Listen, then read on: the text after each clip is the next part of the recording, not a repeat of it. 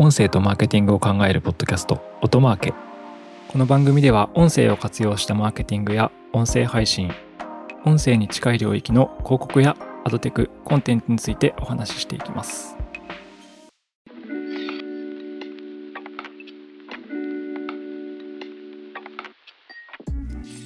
こんにちは、音なるの八木大輔です。今回は音声広告の、まあ、市場成長にフォーカスしてですね、えーアメリカと日本の市場の比較から日本市場が成長する理由みたいな話をしていければと思います。最近調査したことがあって、アメリカの、えー広告市場、いくつかの広告市場と日本の広告市場を、まあ、調査改めて比較してみたという感じですね。で、これで私は、ああ、これ音声広告確実に成長するわというまた確信に変わったんですけど、そのあたりの話を後半でしていきたいと思います。で、えーもったいつけやがってという 感じなんですけど、なんで後半でするかというとですね、まず前半では、まあ、そのきっかけになった、えー日本の動向の話を一つしていきます。というのはですね、今、私はこのエピソードの中では、えーデジタル音声広告という話をしていますが、日本市場でですね、えデジタル音声広告っていう定義って実はないんですよ、まだ。どういうことかというと、デジタル音声広告なのか、デジタルオーディオ広告なのか、オーディオアドなのか、もう言葉の定義もですね、定まってないみたいな感じの実は市場で、えーラジオ広告というのはあります。が、えーインターネットの音声広告を、まあ、何て呼ぶんでしょうかということが全く決まってないですし、まあ、そんな市場はほぼないっていうような定義づけがされている、まあ、市場であると、まだ。例えば、電通法に書いてある日本の広告費、1年に1回出てる、えー日本の広告費の調査ですね。電通さんが出してるやつ。だと、ラジオデジタルっていう項目はあるんですよ。ラジオデジタルっていうのは、ラジオ由来のデジタル広告。なので、この中には実は Spotify は入っていない。Spotify 広告とか、ラジオ局以外のポッドキャストは入っていないんですけど、まあこういうものはあると。でも、これもラジオデジタルって言葉なので、まあちょっと曖昧というか、厳密には何なんだと。で、ちなみにそのデジタル音声広告っていう言葉、デジタル音声広告という市場定義もないという形です。えーで、前置きが長くなりました。何の話を一体したいんだという話なんですけど、実はあのこのデジタル音声広告、デジタルオーディオ広告の定義を作ろうという動きがあります。日本国内でですね。で、この動きは何かというと、実はですね、今日このエピソードの公開は、えー2023年の6月20日ですけれども、まさに今日ですね、今日、あの、とあるウェビナーがありまして、それはえ2023年の6月20日開催、え日本インタラクティブ広告協会 JIAA と言われる団体ですね。広告の日本の団体、まあ、りとあらゆる、ま、媒体者、広告代理店が、ま、加盟しているというような団体ですけれども、こちらの JIAA 主催のウェビナーで、デジタルオーディオ広告研究会セミナーというものが開催されます。で、第1回国内におけるインターネット音声メディアと広告の現在地というテーマで、まあ、ウェビナーが開催されると。で、これ今私はですね、このウェビナーの募集文章を読み上げているんですけど、要はいよいよですね、デジタル音声広告の定義づくりとかを目指して、音声広告の研究整理が始まったということです。で、まさに今日ですね、今日の13時15分から6月20日のやるセミナーなんですけど、内容、まあ、簡単に読み上げますね。これ募集文章。これ JIA に加盟している団体には実は届いている。どの団体にも届いているメールです。2023年3月に蘇生したデジタル音声広告研究会メンバーにより、研究会の活動、国内外のデジタルオーディオ市場や国内サービス、外況についての発表、説明を行った後、デジタルオーディオ広告の可能性、課題についてのディスカッションを行います。はい、というウェビナーで、まあ、どういうことかというと、この日本のですね、インターネット広告の、まあ、業界団体である日本インタラクティブ広告協会 JIAA 主導で音声広告研究会が立ち上がっているという話です。このウェビナーの中身ですね、まあ、1時間ぐらい、あもう1個説明文があるので紹介しておくと、えー JIA では2023年3月にデジタルオーディオ広告研究会を結成し、新たな広告フォーマットとして注目される音声メディア、広告領域に関して課題整理や啓発などを目的とした活動を推進しております。本研究会は全3から4回の勉強会、セミナーを企画しており、この度、その第1回をデジタルオーディオ広告とは、国内におけるインターネット音声メディアと広告の現在地と題して6月20日に開催いたします。という、まあ、イベントですね。で、このイベントは参加企業見ると、ラジコ、日本最大のインターネットラジオプラットフォームですね。そして、えー、Spotify、Spotify Japan ですね。えー、電通、博報堂 DY メディアパートナーズ、ADK マーケティングソリューションズ、そして、えー、実は我々をとなるという形で、6社ですね。6社の登壇者で、まあ、行うウェビナーとなっています。で、この6社はですね、これ書いてあることを丸々読み上げますけど、デジタルオーディオ広告の研究会推進メンバーという形で、そうなんです。つまり、日本国内でもですね、このデジタル音声広告の定義模索が始まっているという話になります。で、えー、先ほどのウェビナー概要を説明したときにですね、デジタルオーディオ広告という言葉を使っていたんですけど、えーと、今日私はウェビナーの開始前ですので、何も書いてあること以外は、このポッドキャストで喋らないんですけど、なんだつまんねえなってね、思わないでほしいんですけど、このデジタルオーディオ広告って書いてあるのはまあヒントでですね、デジタルオーディオ広告っていう言葉、デジタル音声広告とか、オーディオアドではなくてデジタルオーディオ広告っていう言葉で一応この音声広告の定義を作っていこうじゃないかというものがですね、組織としては JIA のデジタルオーディオ広告研究会っていう組織、プロジェクトで立ち上がってまして、でこれのセミナーの1回目が今日あるという形です。はい、えー、回りくどい説明をしました。あの、もったいぶって話すんじゃねえよってね、あの感じで申し訳ないんですけれども、そうですね。まあ、いよいよこういう形でですね、日本市場でも、え音声広告の定義づけが始まっているという話です。で、先行するアメリカだとですね、実は IAB の調査、同じように Interactive Advertising Bureau ですね、アメリカのネット広告業界団体の調査結果だと、デジタル広告っていうのは4種類から5種類に分かれるというふうに、もう市場調査で定義づけがされてまして、で、まあ、いくつか前のエピソードでもお話ししたんですけど、まあ、要は音声広告っていうのがフォーマットの一つとして確立されているということですね。えー、検索連動型広告、リスティング広告、これが一つ。で、あとディスプレイ、つまりバナー広告ですね。プログラマティックとかでも配信される、えー、ディスプレイ広告。そして、えー、動画広告、YouTube に代表されるようなデジタルビデオ。そしてデジタルオーディオという定義がありまして、アメリカの IAB ではもう完全にこのデジタルオーディオは定義をされています。そういう広告種類があるんですと。定義がされていて、59億ドルの市場ですね。日本だとま7900億円以上っていう感じの市場規模になっています。ちなみにそう、日本市場はどういうふうに今なってるかっていうと、あの先ほど冒頭でラジオデジタルっていうラジオ由来のデジタル広告っていう話はしたんですけど、デジタル広告だけのフォーカス、先ほどの IAB の調査と同じようなものを見てみると、もうその他ですね。日本市場には、えー、バナーとリスティング、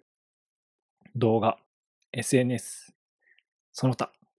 しかないですという定義なんですよね。つまり音声っていうものがもうこうフォーマットというか市場として定義されてないっていうような感じになっています。まあこれが今定義づけをまさに作られようとしているという話になります。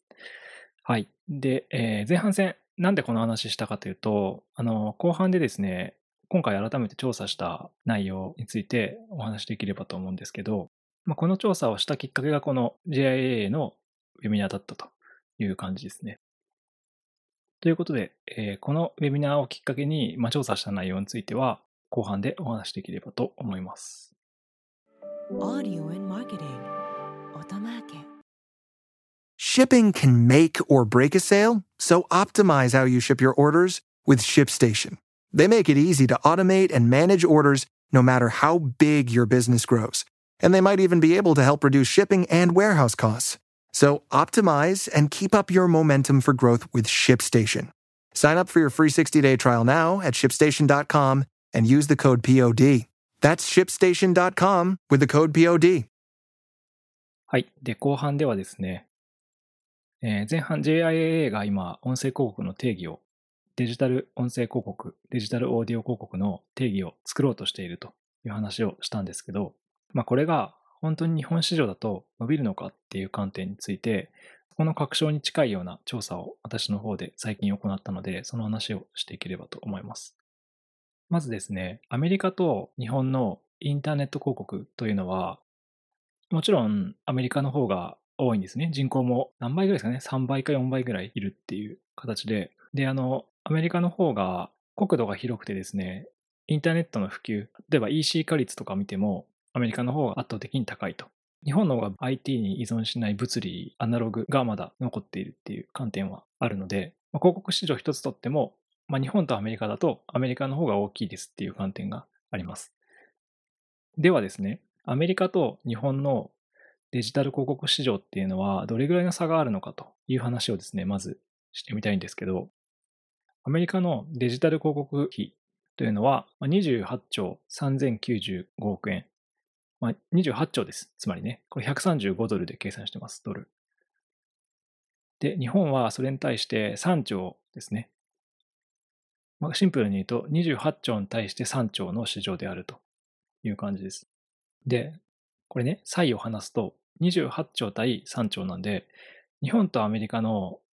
デジタル広告全体、インターネットの広告全体の差って9.1倍とかなんですよ。これよく覚えておいてもらいたいんですけど、日本とアメリカのインターネット広告差は9.1倍ですと。で、そここをまず調べて、あ、なるほど、日本とアメリカは9倍の差があるんだなということが分かりましたと。で、追加で2つ調べてみました。まず、デジタル動画広告市場。これはもう世界的に、なんでしょうね。広告の、デジタル広告のマーケティングのもうメインストリーム、テレビに変わっていくものっていう形で非常に重要なメディア、最も重要なメディアかもしれないですね。っていう観点があると思いますが、まずアメリカのデジタル動画広告の市場サイズは、これも IAB の調査から見ると、約6兆3000億円と、えードル為替135円。で、日本市場が5920億円ですね。まあ、数字だけ並べられてもよくわからないって話だと思うんで、もう一回言うと、アメリカが6兆3000億円で、日本が5900億円。なので、これもですね、アメリカと日本の何倍差かっていうのを調べてみると、動画広告市場においては10.7倍の差があります。日本とアメリカは、インターネットのデジタル動画広告市場では10.7倍の差があります。はい。で、もう一つですね。えー DOOH の市場。DOOH っていうのは、えーデジタルアウトオブホーム、つまり、えーデジタル屋外広告と言われるものです。まあ、サイネージですね。ニューヨークのタイムズスクエアとか思い浮かべてもらうといいんですけど、あと日本だと渋谷ですかね。街中行くともうめちゃめちゃきらびやかなあの動画サイネージが、ここがバンバンこう入れ替わってるみたいな感じの市場。あれが DOOH の市場ですが、これもアメリカと日本を比べてみました。そうすると、えーアメリカの DOOH 市場、デジタルサイネージ市場ですね、は、えー1兆1600億円です。アメリカは1兆1600億円。で、日本は707億円でした。で、アメリカと日本の市場は、これ見てみるとですね、16倍の差があります。はい。DOH 市場はアメリカと日本で16倍の差があります。ということで、ここまでですね、アメリカと日本の広告市場のサイズの差を見てきました。まず、デジタル広告全体、インターネット広告全体だと9.1倍の差があります。9.1倍の差。そして、デジタル動画広告の差で言うと10.7倍あります。えー全体が9.1倍ですが、えー動画だけ見ると10.7倍。まあ、近いですよね。9倍の10倍なんで。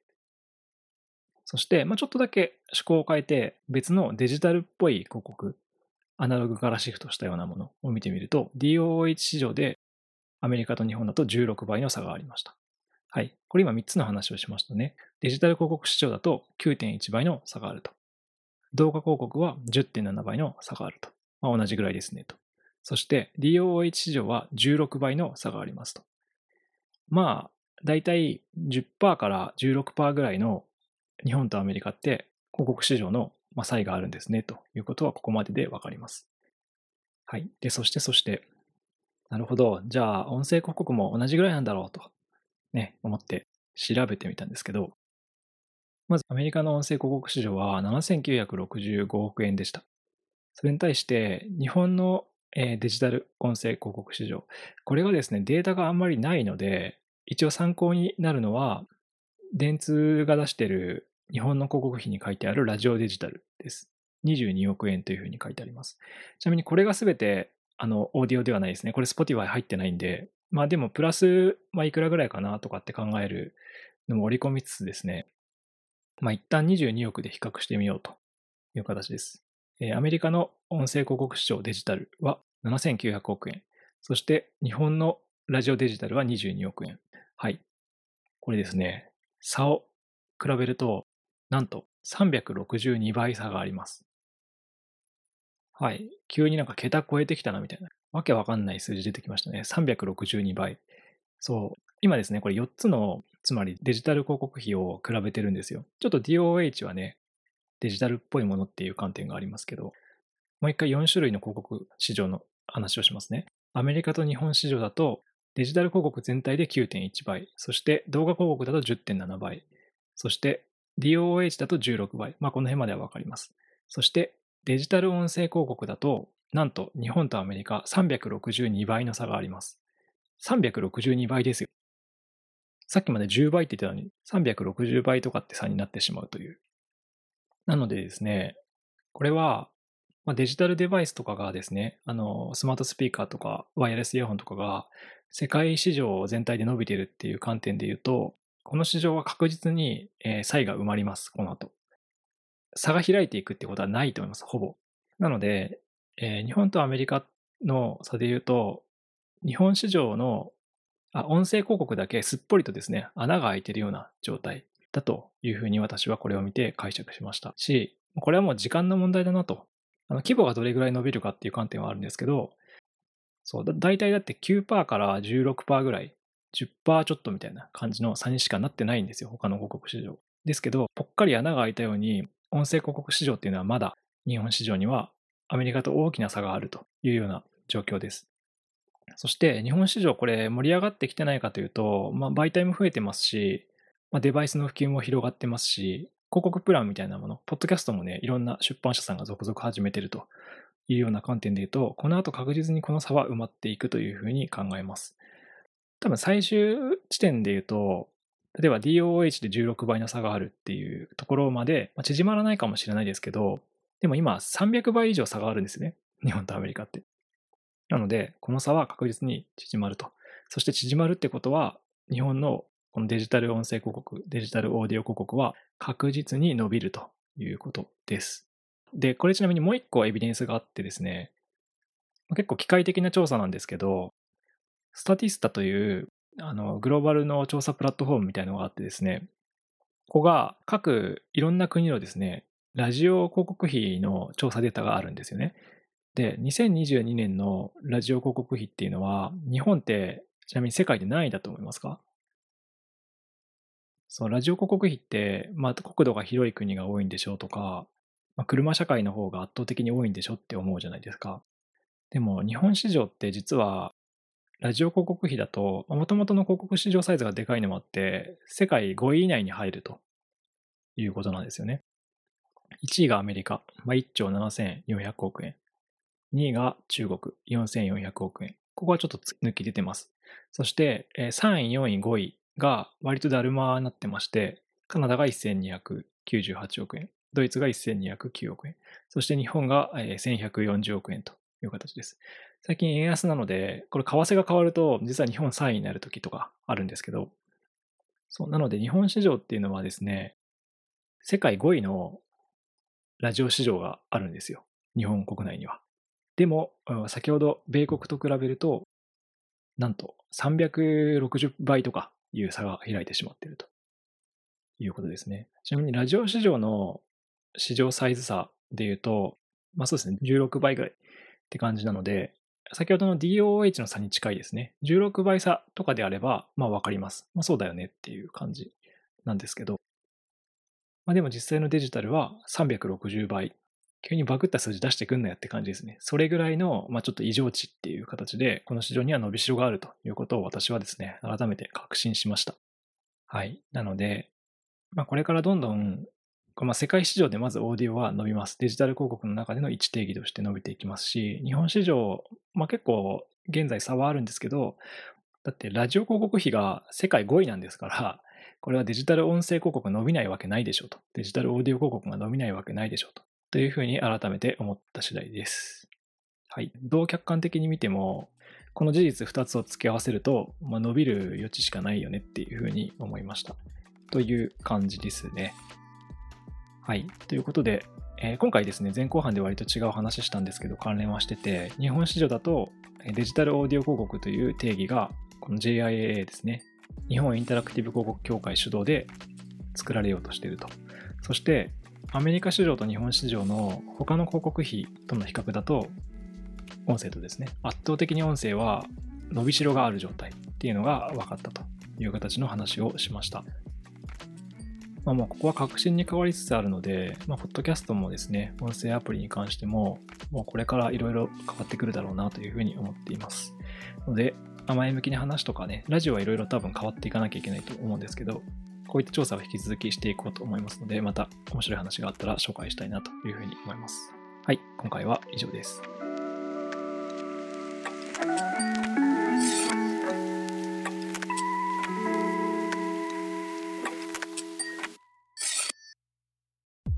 音声とマーケティングを考えるポッドキャスト、音マーケ。Apple Podcast や Spotify など、ポッドキャストのプラットフォームのフォローボタンを押して、ぜひ購読をしてみてください。定期的に有益な情報をお伝えできると思います。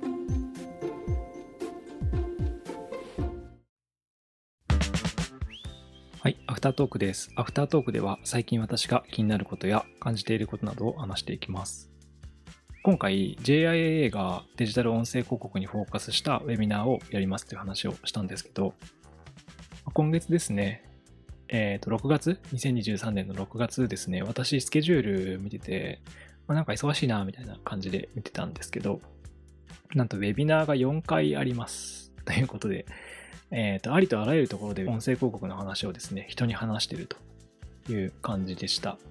で、この話は何かっていうと、今すごくその流れというか注目が集まってるなというふうに思っていまして、例えば5月の日経 BP の日経トレンディですかね、の調査でも、これから来るビジネスっていう、まあ、ランキングがあってですね、テクノロジー分野で VUI、音声インターフェース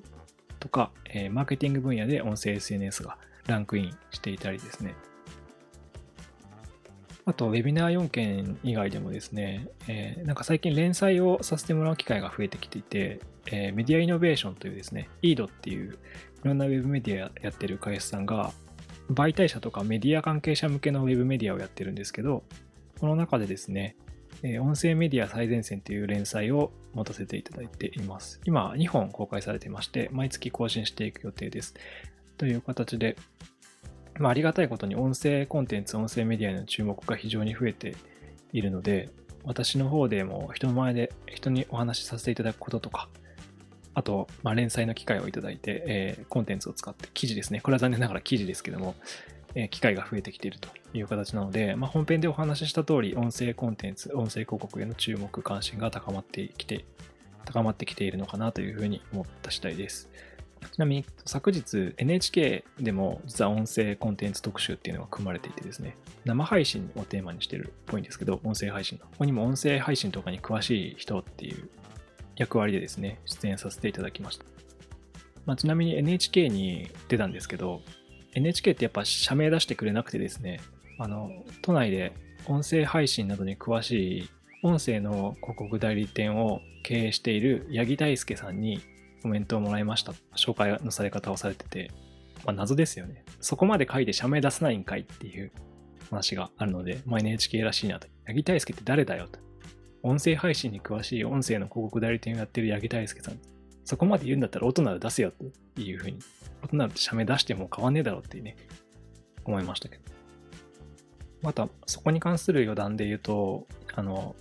デジタル音声広告って Google マップで検索すると、今ちょっとどうなってますかね今ちょっとどうなってるかわからないんですけど、一つまあ笑い話があってですね、今 NHK では社名出してもらえませんでしたって話だったんですけど、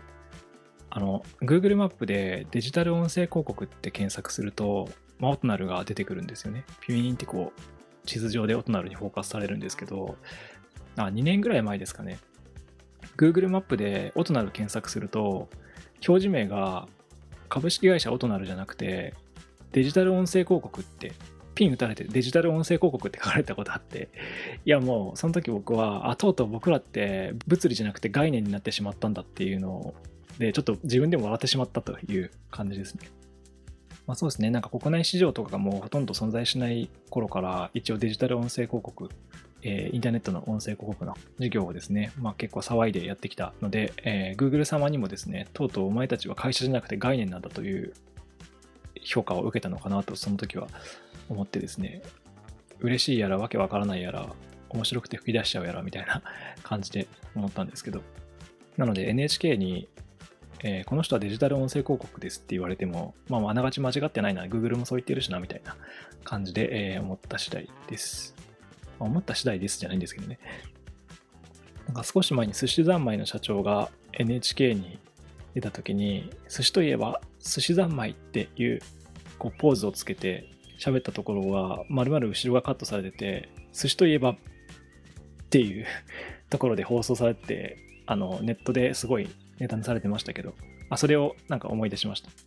まあ、けど我々はもう、大人でもデジタル音声広告でもいいやみたいなところはあるので、まあ、株式会社デジタル音声広告としてやっていくでもまあいいかなみたいな感じですね。はい、我ながら喋ってることはすごい適当ですけれども、まあ、まとめるとですね、最近すごく音声広告の引き合いとかですね、話をさせていただく機会が増えていて、日本国内での関心がすごい高まっているのだなというふうに思っているという話でございます。なんかまたですね、私の方でいろんな人に対して話していく機会とか、勉強会とかにご興味があったらお声掛けいただければというふうに思います。はい。ということで、えデジタル音声広告に関心が集まっているようだというような話のアフタートークでした。